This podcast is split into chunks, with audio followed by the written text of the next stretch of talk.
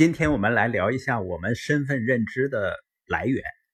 实际上，我们给自己下的定义，一个呢是来自于自己对自己的看法，另外一个呢来自于周围的人对我们的看法。自己的看法呢，就包括我们过去记忆中自己的身份和我们未来想创造的身份。虽然我们之前经常说，你不要把过去作为当下和未来行为的借口，但是。我们对自己的认知是由过去决定的，这一点呢是无可回避的。你怎么知道你是谁呢？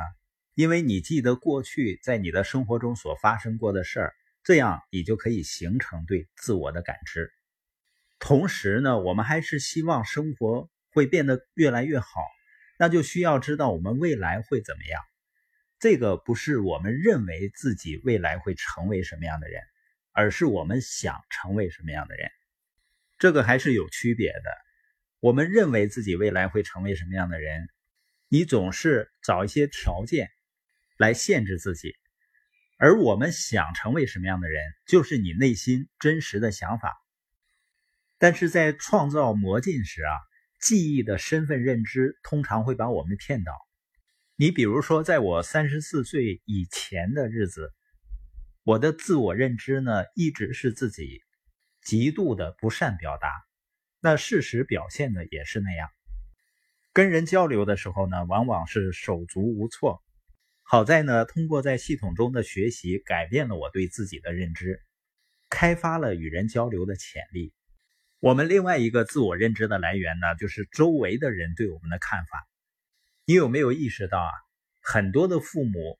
通常都对自己的孩子有一个固定的看法，往往这个看法呢是几十年都一成不变的。有的小孩子呢考大学想要离得远一些，实际上他是想摆脱父母对自己固定的看法，因为人们对我们的看法往往就会形成我们对自己的看法，它的影响是巨大的。因为周围的人呢有的时候会记住发生在你身上的过去的事情。他如果时不时的提醒你，就会强化你对自己在这方面的认知。这就是所谓的反馈，他人的反馈决定了我们的得自他人的身份认知。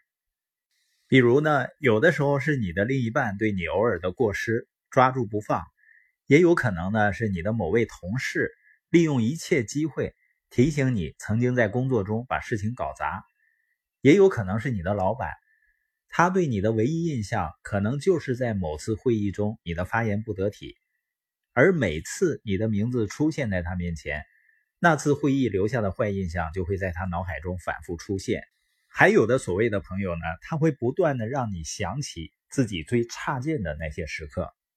总的来说呢，人们周围经常会有一些希望你变回过去的你，而并不接受现在的你，或者你可能成为的那个你。所以，为什么一个人如果要改变的话，你必须要改变你的环境和你交往的人。你倒不一定完全离开原有的环境，但是你一定要找到一些新的、相信你、能够拓展你的想法的人。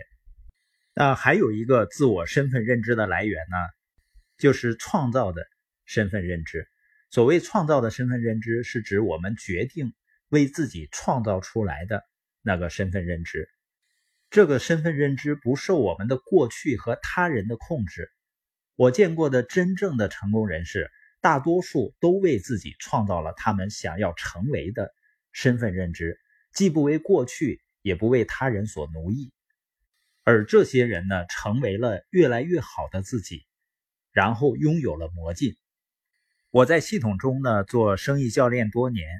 在这个期间呢，注重帮助伙伴实现行为上的、思维上的、心态上，包括信念上积极持久的改变。那么到现在呢，我越来越意识到，我应该帮助人们改变自我的身份认知，也就是改变他们自己定义自己的方式。如果我们只是改变自己的行为，而不改变自己的身份认知，那不管我们取得什么样的成绩，我们都会觉得自己好像不真实。如果我们能够改变自己的行为，并且改变定义自我的方式，我们就可以做得既好又真实。